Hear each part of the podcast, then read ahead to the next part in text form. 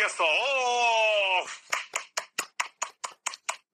はい久しぶりに始まりました棚橋宏のポッドキャストオフです、はい。えー前回の収録が、えーちょっとだいぶ遡りますかねえっと、大阪城の直前っていう。直前だったはい。ので、え4週間そうですね、結構空きました。ちょっと、ほぼほぼ 1, ヶ月ぐらい空いてしまったんですねいやーいやあのーというのもですね大阪城ホールの後はコンスタントに試合が組まれてましたので、えーなかなかね収録するタイミングが見つからず、はい。えーとあとまああの個人個人的というかねあのータッグ戦線がうまくいかずに あの頭頭を抱えてますのであのポッドキャストをする余裕がないと。で、はい、というわけで今回のメンバーははい。100年に一人に伝えたナッシュロストはい。マシモです。お願いします、い、やーマーシー。はい。タッグって難しいね。タクってい。うもういきなり行くけども。あ、いきうなりん。その前に、一応あの、今回ね、あの、ちょっとはい。あのまあちょっと、えー、まだちょっとね、状況変わってきましたので、一応この今回のリモートでそ久々に、はい。そうなんですよ。あのまあ皆さんもね、えー日々のニュースでご存知かと思いますけども、えー大都市圏東京名古屋大阪ね、えー各地で、えーコロナの感染者数が増えてきまして、えーまあ、新日本プロレスとしても、えーもう一度気持ちを引きな引き締め直そうということで、えー道場もねあのまた練習時間が時間制になったりとか、えーまたちゃんこがお昼のちゃんこが廃止廃止というか今ちょっと中止中ではい。で、えーということでえー事務所仕事もリモート多くなってますかね。なるほど。はい、はい。でえー今回のポタナポも、えーリモートでそうですね。急遽やることになりましてえーねあのーちょっとね音声的にはやっぱりねそうですね。あのー 個室でねうん2人で密でやった方が声は通りはいいんですけども、えー状況が状況ということでねあの皆さんに、あのー気をつけていただこうということで、はいえー今回ねリモートでやりますはい。声張っていきますはい。お話の腰を折ってしまいましたけど、ね。いやでもあのやっぱね改めて、えー僕らもこうやって、えーリモートでやってますっていうことが、えー皆さんねあのーこの日々の生活をもう一度ね気をつけていこうっていうことになると思いますので、はい。えーご了承の方よろしくお願いします。とい。うことではい。でということで、ちょっと話を戻すと、タッグはい。が難しいと。タッグねちょっとね僕ねだからなんかねいやもうい印象なんですかねみんなの。あいつタッグ下手だみたいな。タタタッグ向いてないんじゃないかと。あえー、でなんかねへ変な印象がついちゃってるんじゃないかなっていう自分でもあって、ーなるほど。うん、全然決して苦手ではないんですよ。はいでルーツを見てくださいよね。これも改めて言います。もう何回も言ってると思いますけど。田中健タッグがあったんですよ。そうですね。はいね、で第44代で吉江さんとのタッグが、はい。IWGP のタッグヘビー、ね。あの辺あの辺からはい。でまあその時に永田選手と GHC のタッグ王者にもなってますし、うね。えーでまたその後47代。ね中村慎介とお。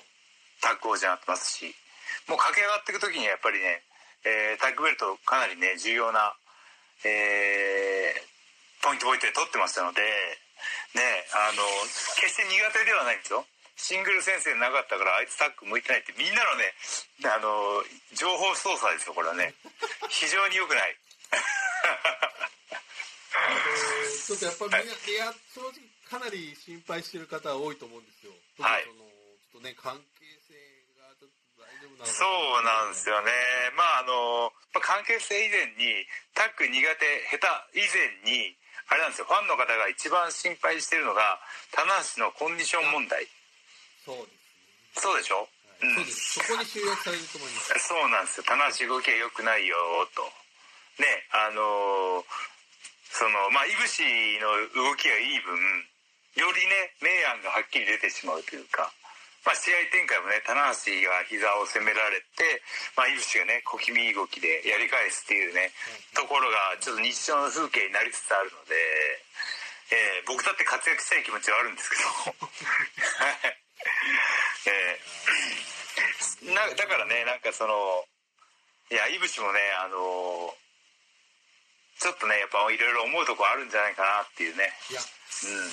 ちょっとそのね最初の子はこう、まあ、あれを言わせてしまったっていうようなことをねちょっとあの、うん。逆にこ気持ちをおもんかおもんぱかってみたいな発言もあったじゃないですか話したんだから、はいはい。ちょっとなんか そうそういうこともちょっともうねこう出てこないぐらいちょっとこうなんか緊迫した感じになってきたなっていうそうですね。あのバックステージとかでねあの試合後のコメントで「えー田中さんしっかりしてくださいよ」と、うん、いうのはまあよく見る光景というかね。はい。はいあのレスラーの試合後のコメントっていうのはまあおなじみおなじみというかねなんですけどこの間印象的だったのが後楽園ホールの試合なんですけど試合始まる前にはいコーナーであのガウン脱いで振り返ったら井口がリング上で「田中さん今日お願いします。今日お願いします」これはねグッときましたね。あずしんときましたね「田中さんお願いしますよ」っつって。あのリング上の話してる声ってファンには聞こえないぐらいの声のトーンじゃないですか。はい。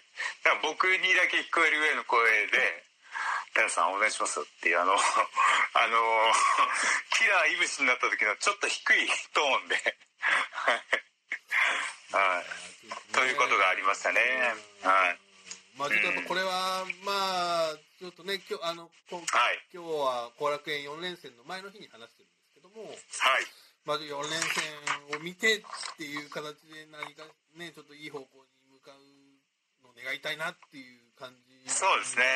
あのまあ、えーこのね、4連戦の目玉として、えーネバーの6人タッグが空位になったので、えーそこにね、棚橋、いぶし、えーマスター、ワトが、えータッグで、えー6人タッグで参戦しますので、まあちょっとあの、ここでね、あのーコンディション戻した棚橋の活躍と、まあ、えー、ワトが入ったどういう化学反応というかケミストリーができるかと。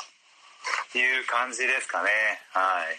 あのワト選手は以前から井口さんのすごい憧れがあるみたいなね発言をされてましたので、すごくちょっとこう、はい。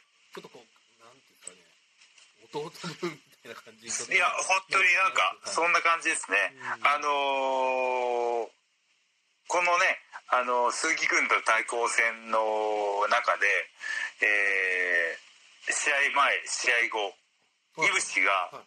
ワトに蹴りのタイミングとかアドバイスとかをしてる光景を何度も見たのでうん。ああいぶし大人になったなと。は新しいですね。ちょっと今まで。そうですね。いぶしの新しい一面がねそうですね。あいぶしもアドバイスするんだと。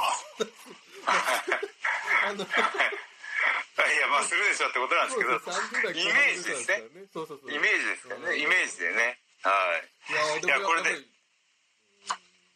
うん。それにちょっとやっぱり井口君も少しこうなん。か自分で変わらなきゃいけないみたいなモードに来てるのかなっていうのもなん。か一つそうですねだからあのーえー、いぶしがタッグ結成当初ねその、まあ、タッグ先生を盛り上げるん。だと、はいねね、そそのそのシングルのベルト戦線よりね盛り上げて上位のカードに食い込ん。で食い込んでやるっていうようなことを言ってたのが、えーちょっとあのその現実との隔たりがはい。大きかったのが、まあぼうんまあ、直接的な原因は僕なんですけど、えー自覚してるんですけども。ただそこでねあの急に急にいぶしがちょっと怒り出したっていう急に急急な感じじゃないですか急でしたね確かにね。はい、だってあの名古屋これはね、えー久しぶりに名古屋と浜松遠征あったんですけど名古屋大会の後は、えーよし2人でコメント出してね。よし次来る時はチチャンピオンでってこういう人が言ってたんで「おベルト何本持ってくるんだい」と。そうですね。いやじゃあ2本です3本です。いやじゃあ俺は5本だみたいなね。よし僕は6本だよとかいう感じで結構ね和気あい和気あいあいでやったんですけど急にこれが戻ってきたら「田中さんちょちょっと しっかりしてください」と。えーいうことになってしまったのでまあねそのん難しいなと、そうですね。ね、だから僕もねあの少しでも膝の負担があの軽くなるようにということで膝周りの強化あとねちょっと有酸素運動増やしたりとか体重を絞っているんですよ。はい。もうね最もうねこのコロナの自粛期間中太ったしかヤフーニュースにならならなかったんですけど棚橋激太りっていうね。ああのそればっかりだったんですけどようやくですよ。マジいや。戻ってきましたよ逸材ボディが。ちょっと昨日のインスタはちょっと度肝抜かれましたねね。ね。あの渋谷の交差点のやつですかね。あの雑コラですかね。雑コラの方じゃなくて。マスクをしてくださいってああ あれねあのーちょっと初めてこうあの写真をね切り取ってえ違うー、違う背景に合わせるみたいなアプリがあったんでご自分でやややったんですけどこのあの元々の棚橋写真が小さすぎてこの芝生で撮った 芝生っていうか草っぱで撮った緑の部分が上手に処理しきれなかったんで脇のあたりが草なんですよ芝の交差点が草になってて。うまあいいやと思ってもうこれ以上上手にできないとってやっちゃったんですけどよくよく考えたらねあれはねもう本当にあのあのあれですよあの「もののけ姫」の歩くと草が生える ああえっ、ー、とあれですよね。あのえーゴシゴシじゃないや山上山上様じゃなくはいはいはい。て何でしたっけ？おこと主じゃなくて。たたら神じゃなくて。おこ。と主。それはおこと主はたたら隣神になっちゃうやつですよ。あのあのデータラボッチになるやつ。はいはい。はい名前忘れちゃった。はい歩くとね歩いたところが草が生えるというね。はい。ええ。まあそれはどうでもいいんですけども。はい。ちょっとねあのそういう棚橋の筋肉をみんなに見せびらかしたいような通常運転というかね。はい。僕はいつでもえー。脱げる状態っていうのが結構あのあの一番好調な状態なので。いやまあはい。ちょっとね、少しこう、まあ、これから4年生に向けて、もうとにかくやっぱりその、もう、一目でわかるそのね、コンディションというか、もう、もう肉体の方は、これはもう、仕上がったなっていう。はい。年末まあ、コンディションもね。ねコンディションも上げていかないともちろんね行くんですけどもやっぱりその期待感っていうのはそこだけじゃないですか、はい。そこだけじゃないじゃないですか、はい。まあそのコメントだったりね。見た目だったりねそういういろんな部分で期待感を上げたいなと思ったので、もう一度期待欲しいと。期待してほしいと。はいうことで。はい。ちょっと体だいぶ仕上がりましたんでね。おはい。まあ、まあ、ちょっと、とりあえずここで。まあプラプラスの材料とはい。にしていただいてということですね、いや、うん。まあ、やっぱり僕の周辺でもやっぱり、ね、気にしてる方多いですね、正直ね。すごく。どうなってるんだっていう。ココンディション大丈夫だかっていうですか、はい、あとそのイブシ選手がちょっと今流行ってますから裏切りが、そうなんですよね。ファンのファンのファンのうこうツイートを見てると面白いですね。はい。なんかその、まあ、棚橋ファンはそのねあの棚橋さん大丈夫ですかっていうでいぶしファンはそのそのいぶしが今ね、えー、37かな。はい、もう一番ねこう、レスラーとして脂が乗ってる状態なのに棚橋のお世話をしてる場合じゃないと。い一日も早くそのシングル先生に行ってくれっていう辛辣な辛辣すぎるコメントがあってですね。はい。はい。介護してる場合じゃないよと まあ、あとあれですかね、まあ、ちょっとこの後お話出ると思うんですけどやっぱりその、はい。まあおそらく年齢的には下のあのエイビル選手が、うん。これ二冠を取そうったですよね。それもそうですよね。かなり意識してると思いますよ。これはいろんなせ、まあ、同世代から、まあ、特に上の選手とかはね結構気にしてるんじゃないかなっていう気がしますよね。いやもうかなり刺激は入ってると思いますね。うんそのいぶしのライバルっていうのは内藤であったりとか岡田だったわけじゃないですか。はそれをすっ飛ばしてまたさらにもう一つ下の世代にうん。時代が若返るというか。そうなんただ焦りを感じてるのはやっぱりいぶしなのかなっていう気しますよね。そうですよね。だからの辺の世代で、まあ IWGP ヘビーを取ってないっていうのはやっぱすごくうん。ご自身の中でもね思いがあるでしょうから。いやもう取れるね実力ルックス筋力。あらゆるねものを持ってるんですけどね。こればっかりは。うん。だからそういうものもあんのかなっていうちょっとねまあわからないですけどねご本人にはそんなに発言をされてないのでちょっと、うん。うんの部分にちょっとまあまあでも棚橋ファンはちょっと、はい。はい。棚さんの奮起をちょっとね今本当に期待してますよこれは本当にはい。僕の奮起をするのはもちろんなんですけどそのやっぱりいぶしファンがねタッグやってる、まあ、時間もったいないじゃないかと気にしてるんですけどそのねあのもったいない。何何かうんこう、まあ、タッグ戦線をタッグ戦線で経たことをステップアップにそうですね。いぶしが上がっていってほしいなと。あはい、よく僕がね直接対決して僕に勝ってね一気にステップアップしていくあのなんだろう飛び箱のジャンプ台みたいな役目をずっと果たしてるんですけど。はい、あありますね。その組む組むことによってもそういう作用が何かありますね。はい。ザ・ジャンプ台って言われてますけどね。はい。凱旋局で大体棚橋倒すとスターさあカイドスター街道に行けるっていう。でも絶対俺王冠狙われてんじゃないかっていう気がしてますけどおかんに気をつけてくださいという。いやーもう本当にねあのそのうちねイービルがリングに魔法陣書いて車法で王冠呼び出すんじゃないかと思ってイヤイヤしてるんですけど。怖いですね召喚した。らいやもうイービル王冠組とかもうちょっとなんか濃すぎて。怖いですね。ねはい。まあどうなるか分かりませんけどもねはい。いやまあまあそこはもうまあもう、はい。ねこれもう田中さんも肉体で今答えを一つ出していただいたわけですからこれはもう本当にあはい。とはもう見るだけというか試合を。うん。まああとそうですね。応援するという形でねはい。あとはい。ありがとうございます。いい方向にちょっと行くのをお祈りしてます、うん。いやでもねあのータッグ戦線って面白いね。お面白い。面白いのよ。面白いのよ。あのー面白いのよマジ。いやーその まあこの間ねあのあの大阪城ホールでもあのまあ僕結構2対1でやられる状況が最後ねなかったのね。でまあファンからしたらレフェリー何やってんだっていうことにもなる。クレームはね新日本の公式ツイッターの方にも結構リップが来てたんですけどまあ確かにそうだなと思いながら僕も思ってたんですけどはい。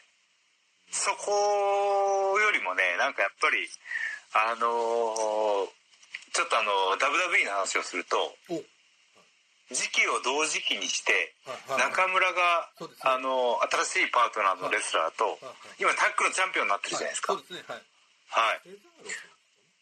はい。なんかねあのアメリカのサイトのなんか中村のコメントで見たんですけどあの棚橋さんはあの最初自分勝手に動いて た勝手にタッチしてくるからとてもやりにくかったみたいなことを言ってて おいと思ったんですけど。なんか俺が俺がみたいなね。そうそうそうおいと思ったんですけど。海外からディスられるっていうね。もう10 15 5年前の。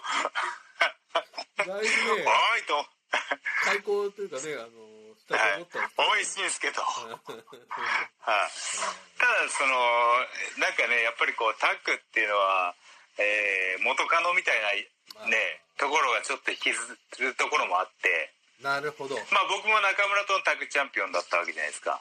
ああ中村今パートナー変えてチャンピオンなんだと。ね。ではで僕のパートナーイブシはもともとケニーと組んでてゴールデンラバーズが一番長いしきっと思い入れもあるあるじゃないですかでまあケニーはねあのー AEW でえー、ラペイジかな？ペイジと組んだりとかして。ね。はい。と、えータッグ先生に出たりとか。はい。でまあイブシ、はい。こういろいろこうあのー言葉がですけどスワッピングが？本当に良くない。本当に良くないでまあすコンプライアンスかははいだから元のパートナーが違うパートナーとタッグ組んで笑いすぎ笑いすぎ。言い方別にいくらでもあると思うんですけどね。なんでそれを使ったのかあっていうえあえて言っちゃってる。あえて言っちゃってるパターンはありますけど、はい、だからそのあでもそうですね。元パートナーが違うパートナーとタッグチャンピオンになるっていうのはなんかすごいちょっとねあの複雑なところはあるのかなっていうのがあって。はい。でまあ僕の憶測なんですけどやっぱり田口のあ田口じゃない。いぶしの 田口。なんで田口出てこきたの？こで急に監督勝手にしてきましたよ。いぶしのこの理想とするタッグの戦い方っていうのはやっぱりこうケニーの面影を引きずってるというか。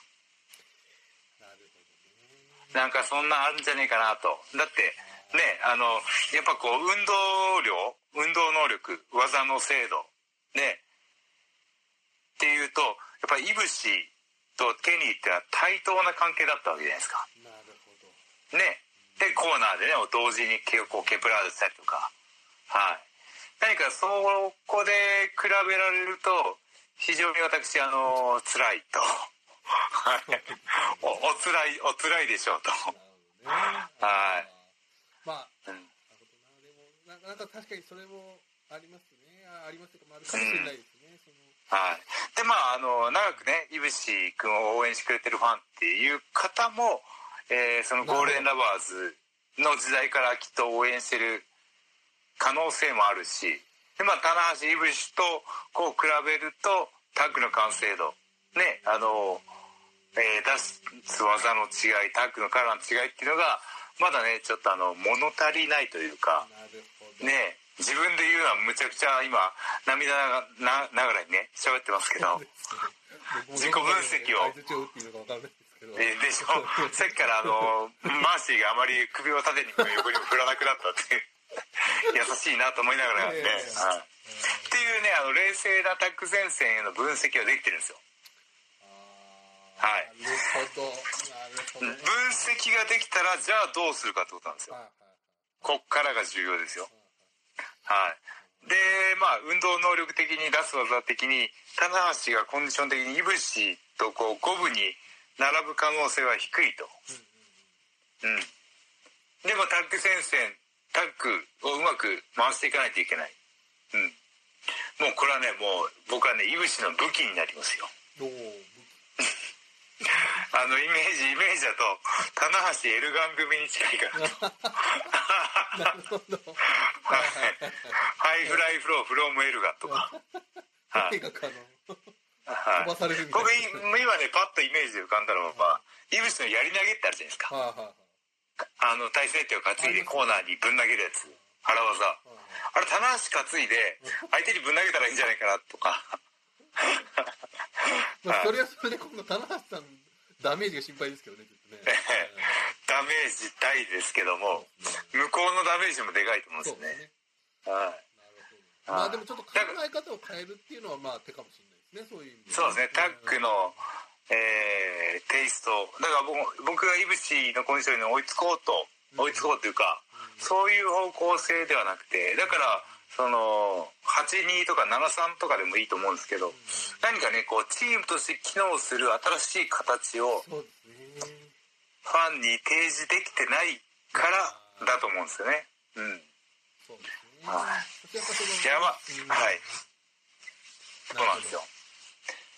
だからままた今度ねあの6人タッグですけどもマスターワトを入れてはい。ちょっといろいろね実験的はい。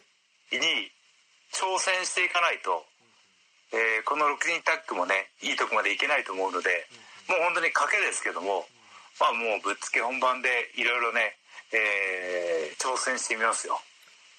はい。いやーでもねあのーこのいいですね。ゴーあのーマスターワトとイブシのタッグ非常にいいですよ。はい。いや何が何がいいかっていうとゴールデンエースなわけですね。もともとの僕らの2人はね。はい。でもこれタッグチーム何かなと思ったらゴールデンマスターエースなわけですね。ああそうですね。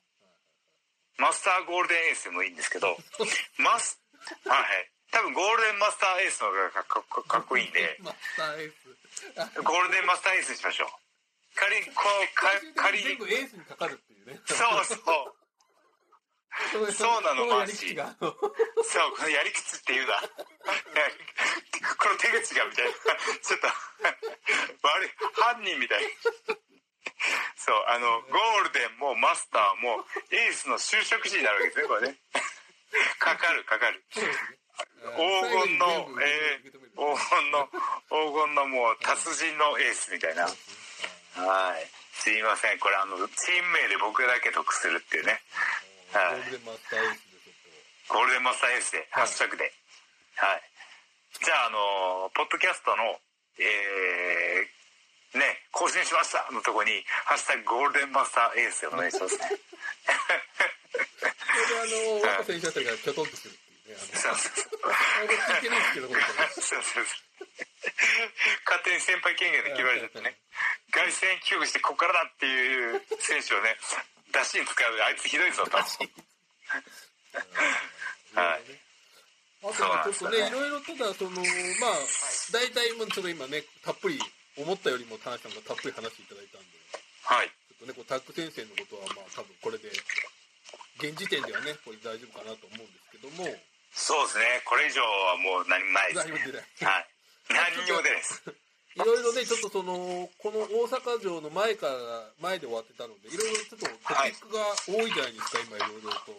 そうですね。何かありますか？気になったこと。ん？そうですね、あのーうーん、いや、あの、やっぱりこうね、あの、大阪城の大阪遠征もそうなんですけど、その、名古屋はい。行ったりとか、えー浜松行ったりとか、こういう何気ないね、当たり前に行けてた巡業っていうのがね、ああ、すごいなんかこう、レスラー生活してるなっていうね、あの、再確認しましたね。やっぱりちょっとそんなはに、まあ、あれですかね、今、まあ、今のところ大阪、えー、浜、ん名古屋、浜ね。そうですね。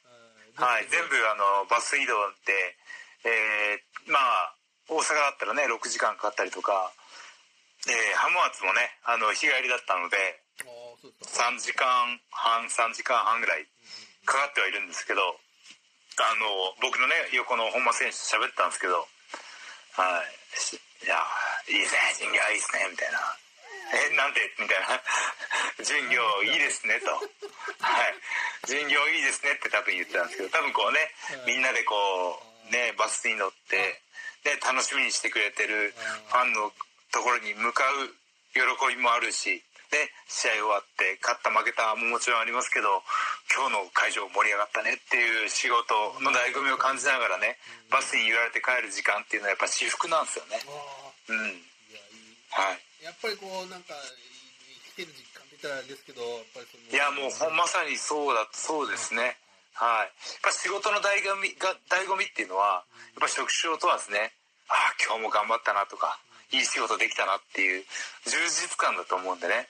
えー、マシモさんもねいい取材できたなとかいやいい文章書けたなっていうねいつもそうだとは思うんですけどはい。やっぱそういうところのね積み重ねが、えー日々の充実感につながっていくと思うんでね、えーこの巡業のありがたみああね、ファンのファンの方が待ってくれてるありがたみっていうのはね、えーまあ、この自粛期間を経て始まった巡業で改めて感じたというかね、うん。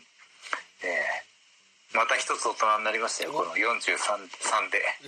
43で大人になりましたね。はい。ね、巡業も、はい。まあちょっとね、今まだちょこちょこっていう感じではあるんですけども、まあ後楽園そうですね。後楽園大会が多いですけどもね。はい。あとはやっぱりあれですかね、そのまあ一つその、まあ夏、まあ、本来だったらね、G1 の季節いやそうなんですよね。本当に今もう8月だからもう今本来の巡業の日程で g 1クライマックスの日程だったら、えー両国の直前とか日本武道館の直前でおい誰が決勝行くんだみたいなね。あ本当そうですね、もうだから、予測してる時ですよ。僕あの Google フォトっていうのを、はいはいはい。えーアプリでスマホに入れるっってるんですけどその去年の今日ですみたいなのをね、あの親切に教えてくれるんですよ。ね、はい、教えてよくれて、ね。パッと見るとパッと見ると、あ去年のここはこの日はそうか福岡で試合してたなとか、あ鹿児島行ってたなとか、うわもうあれじゃんバリバリ G1 クライマックス期間中じゃんみたいなねところをね最近そうそう最近ずっと思ってた矢先なんですよねはい。まさにそうなんですよ。もうだからあれですよね、今日があれ5日だからまあもうそろそろいわゆる8.8横浜分隊みたいなね。そうですね。まあ例年だったら大阪ぐらいやってる時じゃないですか。すね。大阪やってはい。浜松行って戻ってくるぐらいのがね。そうですね。うん。これはだからっていうのはね、まあ、そういう意味ではかなり変則的な夏ではあるんですけども、はいまあ、でもその間ちょっと大きな大会が発表されてるじゃないですか。そうなんですよね。いやーこれはねちょっとワクワクしましたね。はい。というのも僕あの神宮球場で、えーもう言っちゃってますけどもそうなんです。8いや月。別に言っていいと思うんですけど。8月。うん、えー、29じゃない。いえー、何日でしたっけ？29じゃない20合ってますよね。ですか8月29ねえー新日本プロレス、えー神宮球場大会が、えー21年ぶりに、えー開催が、えー決定しました。ありがとうございます。まああのーこのねあのーご時世でえーまあ屋外ということもあったし、えータイミングがバッチリあったんでしょうね。ということで、えーちょっとね、あんまり裏話まだ聞いてないんですけど、はい。結構その、まあ、ちょっと逆手に取ったというかね、いわゆるそのみ密の逆というか、そうですね。うん。はい。まああの大きい会場でどれぐらい入れるのかな？人数的にはね。5000でしたっけ？今、現時点で、本当はもう少し8月の上旬から、なんていうんですかね、人数があのもっと増える予定だったらみたいけども、まあ、あーなるほどなるほど。つまりそのプロ野球さんとか、J リーグさんとかもそういう感じで動いてたんだけど、現時点では5000人上限という聞いておりますけどね。そうですね。あのーまあその J リーグサッカーねサッカー野球っていうメジャースポーツさんでやっぱ習っていかないといけないところが僕たちはあるのでね。あのー多分そのコロナの状況がもう少し落ち着いて良くなってたらそうです。1万とか1万5千とか。だったら屋外でしかもだいぶ席を離してもうあのできる十分なスペースがある球場なので、うん、まあそこで5000となるとねあのどういう席中席の配置になるのかっていうのは分かりませんけどもね。はい。いやでも21年ぶりですよねあれちなみに棚橋さんは前回の神宮っていうのは？見ました。デビュー直前ですよ。もうだから入門はギリしてたってえーっとことで1999年の3月入門なので、はいえーこの大会が1999年の8月なんです多分。はいはいはいはい。はいなんで僕10月デビューなのでデビュー2ヶ月前。あじゃあまあけえっと練習生として会場には行っていた？行ってますね。ははい。い僕はもう7月から7月から6月の巡業からはい北海道あ東北登っていく北海道巡業からずっと巡業がついていってましたので。はい。結構印象には残ってますか？そうですね。ムタ対見たね。はい。もう本当それしか覚えてないですね。はい。あとあれですよね。本当は高田選手と佐々木健介やるはずだったっていうのがなくなったっていう。あええあそれ覚えてないな。は多分それはもうあれじゃないですかもう内部にいたからそんなことをあのい。そんなプロレスファンみたいなこと言ってる場合ではないっていうかね毎日もう地獄のね。いやーいやデビュー前きつかったんですよね。そうでしょうね。はい。本当にあのえー新弟子の生活っていうのは、まあ、試合あるないにかかわらず、ま、さ朝8時朝10時から道場で、えー合同練習があって。でまあ練習がね1時ぐらいに終わってちゃんこ急いで食ってでまあ大体地方会場だったら2時とか3時とか。で後楽園でも3時4時ぐらい出発なのでさっと準備して。でまあ会場に着くじゃないですか。4時半ぐらいに。そっからまた練習なんですよね。そっからまたリングサイド集まってスクワットやって基礎台基礎台やって受け身やって。いやもうちょっと3時間ぐらい前にもうやったんだけどなと思いながら。どんだけやんだよって思いながら。ね。これぞ新日本というかね。いやもうそういう時期だったんでね。はい。でもまあいやでもちょっとその過去の映像を見るとものすごいお客さん入ってます。僕これいけてないんですけど、うん。このはいはい。ちょっと、はい。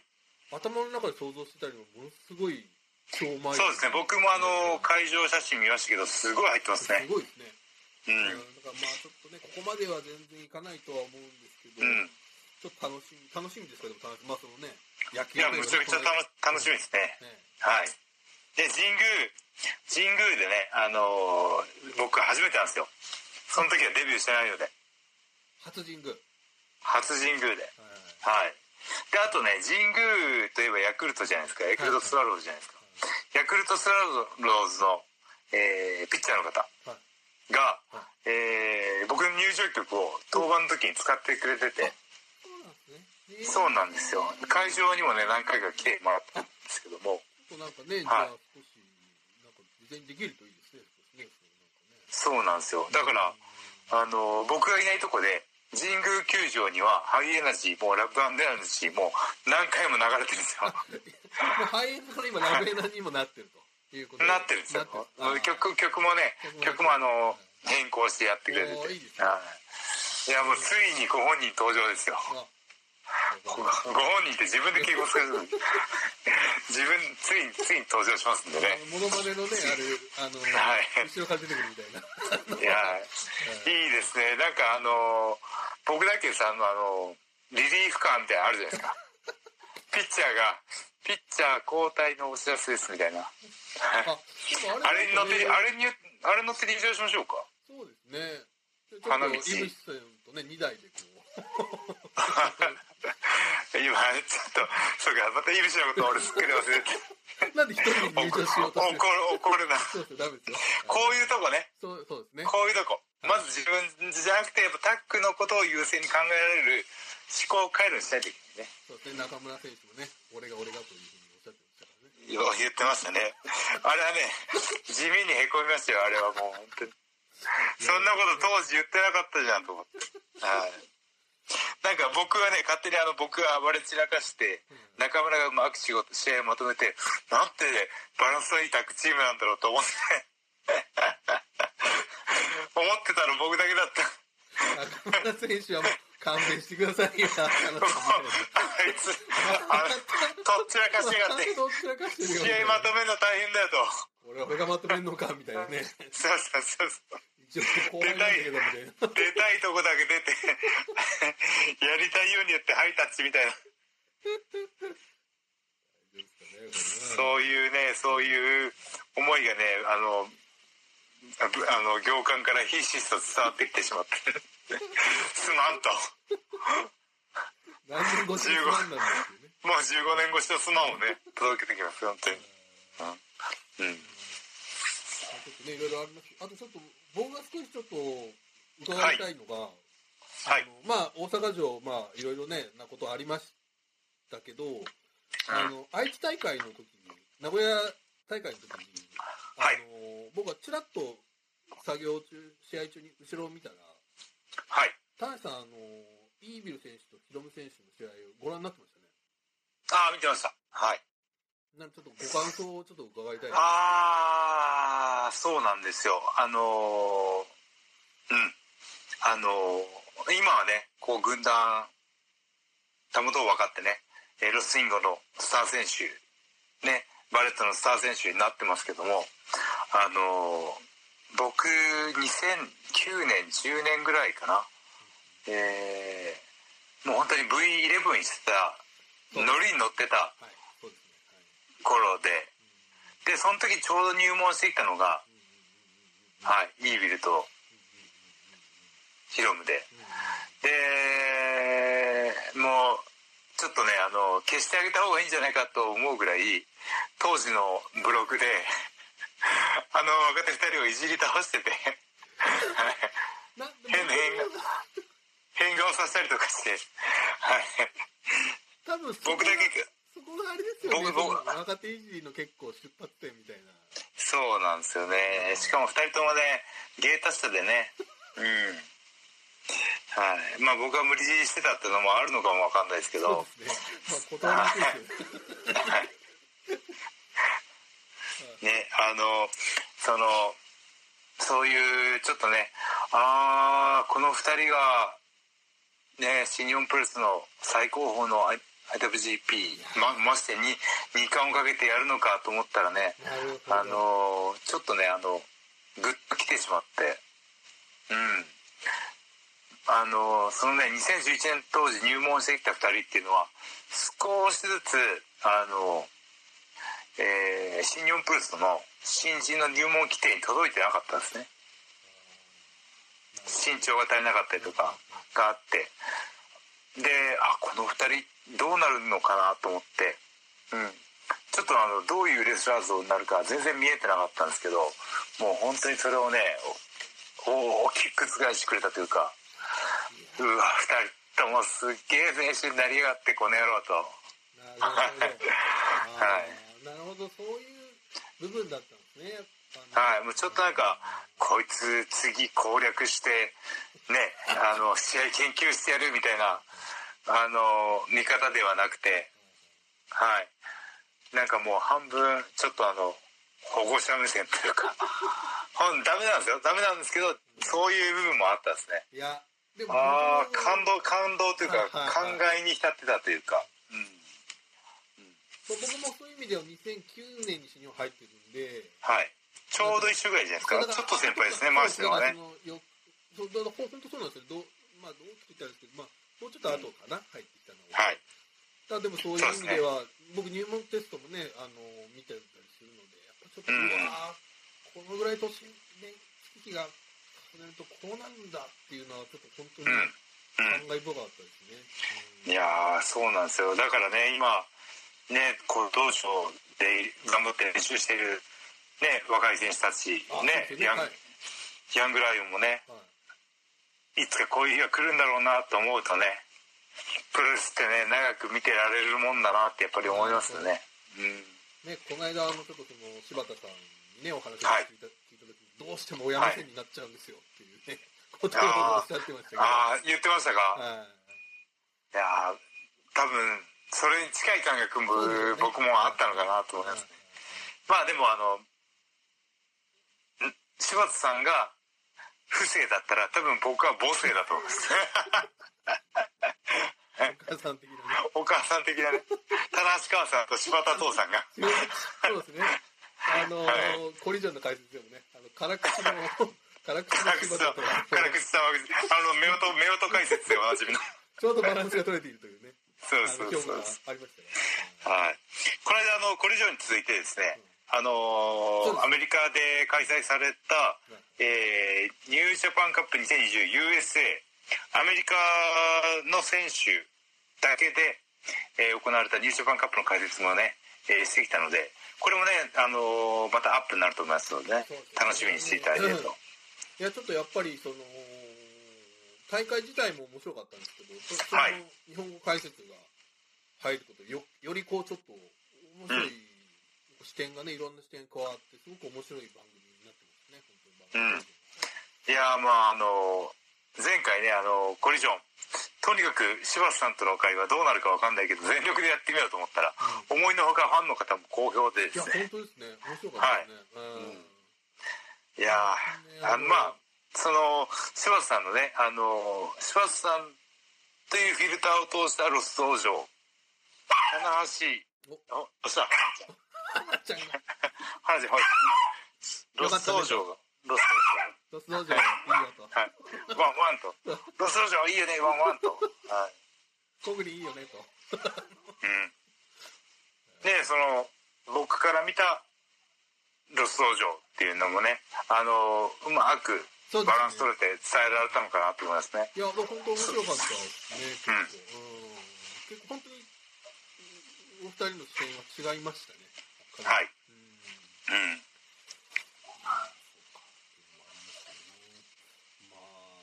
どうでかね、いろいろ激動の新日本マップですけど、はい。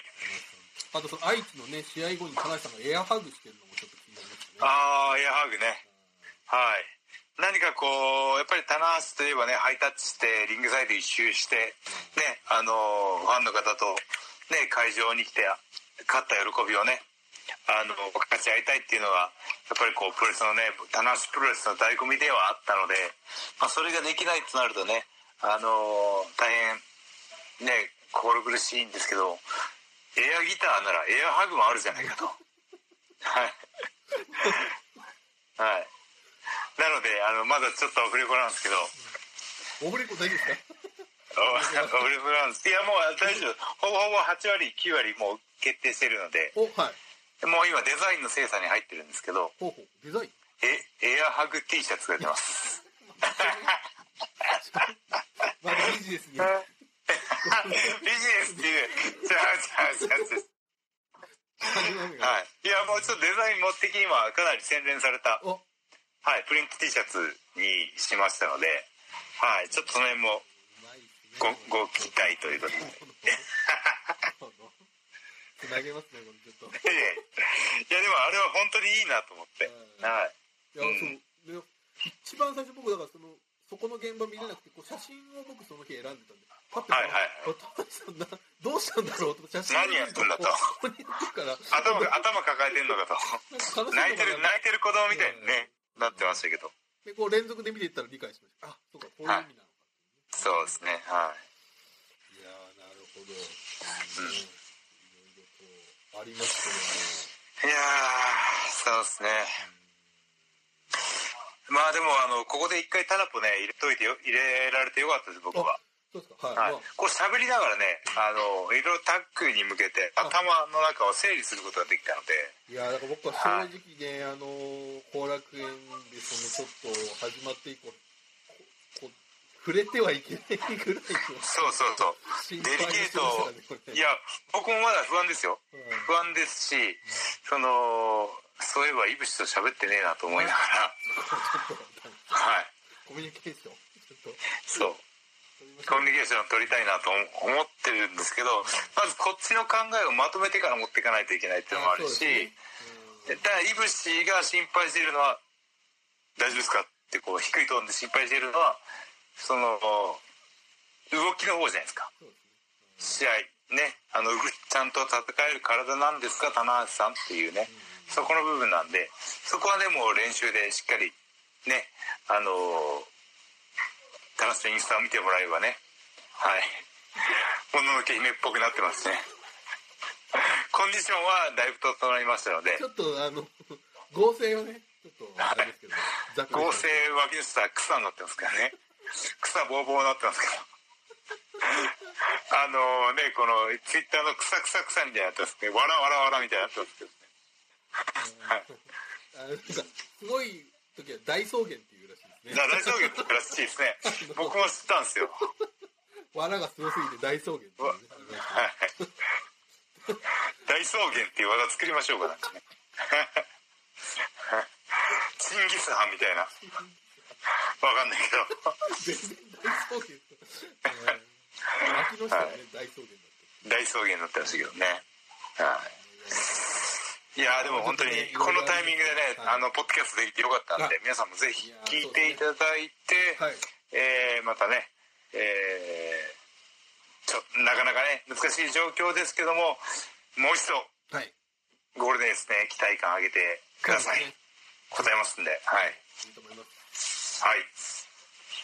というわけでね、あのーざっくりでしたけどもね、あのータッグについて、巡業について、はいそしてね、えーその8月29日に控えている神宮球場大会と、今回ね、この辺に触れられたのでよかったんじゃないかなとはい思います。まあこの後ね4連戦だと巡業もありますから、まあ、ちょっとどっか神宮の前ではねああれも聞きたかったですね KOPW2020 ねああ、あれ、それ次にしましょう、まだ。ね。あれ、あれ神宮が、神宮でやるんですか？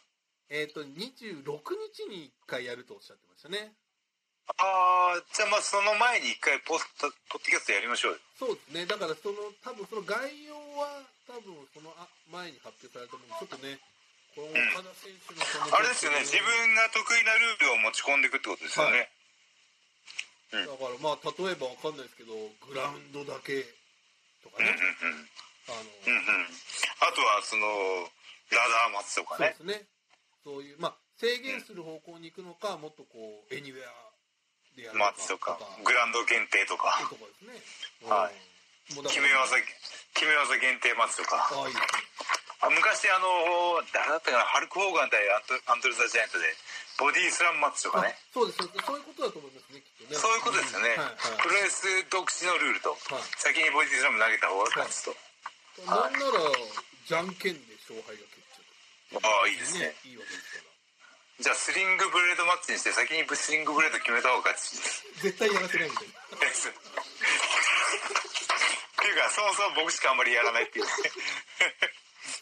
これはね、はい。ちょっとなんかこういうねなこういう考えに至った岡田選手っていうのもなんかちょっと面白いなっていう。うん面白いしそのまだねその本当の狙いっていうのは多分岡田は見せてないのでここからどういうそののそうどういう効果がはい影響が新日本に出るか、はい。ファンのがどう感じていくかリング上がどう面白くなっていくかっていうのは多分これからだと思いますね。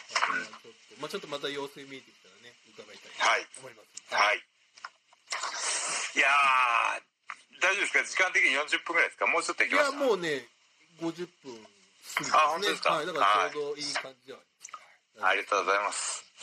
じゃあ、最後に告知です。はい。えー新日本プロレスは、えー、試合数ね、えー少ないながらも、えーコンスタントにやりますので、えー試合日程等々は、えー新日本プロレス公式ホームページ、えー公式ツイッターでチェックしてください。